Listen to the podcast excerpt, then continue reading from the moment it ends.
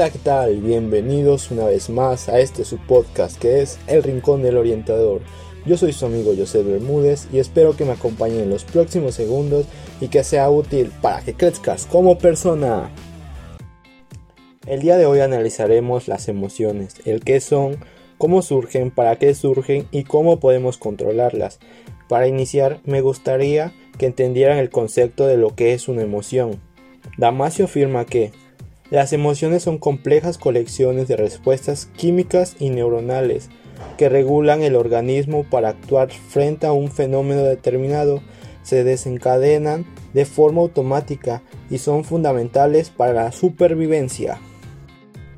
Las emociones, entendiéndolas mejor, son respuestas que tenemos de una acción y esta se representa de manera subjetiva, es decir, no vamos a accionar de igual manera todos ante la misma situación.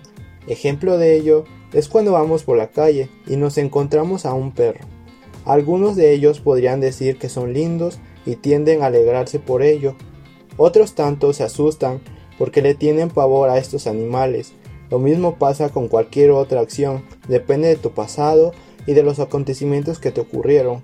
Esto el cerebro lo asocia con algún sentimiento positivo o negativo que tengas de recuerdo.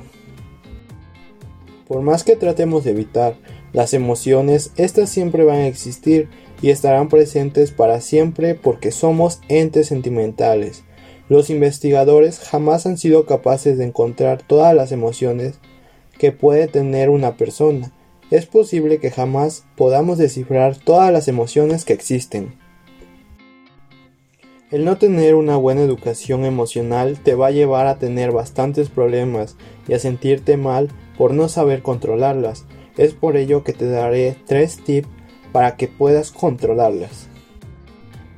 Cuando tengas un problema y tiendas a deprimir las emociones de forma negativa, simplemente no reacciones de inmediato a ellas. Simplemente trata de inhalar y exhalar el aire, contando del 1 al 10 cada vez que lo hagas. Cada noche ten un diario emocional y escribe en él lo que te haya pasado, poniendo en él qué pasó, cómo pasó, por qué pasó y qué puedo hacer para solucionarlo, o si está en mí, poder solucionarlo. Por último, medita todas las noches antes de dormir. Esto ayudará a calmar y poder pensar mejor las cosas que te pasaron. Te ayudará a ser un poco más positivo con tu accionar ante una emoción negativa. Para concluir, las emociones no son malas, es una señal de alerta que nos manda nuestro cerebro como instinto de supervivencia. Solo debemos de saber aplicarlas cada una en todas las situaciones de tu vida. Muchas gracias por tu atención prestada y si les interesa algún tema en específico, escríbanme en mi Instagram me encuentran como José Bermúdez 19. Con gusto los leeré y tocaremos el tema a elegir. Te mando un fuerte abrazo hasta donde estés. Recuerda que tú eres la mejor persona que existe en este mundo. Nos vemos la próxima.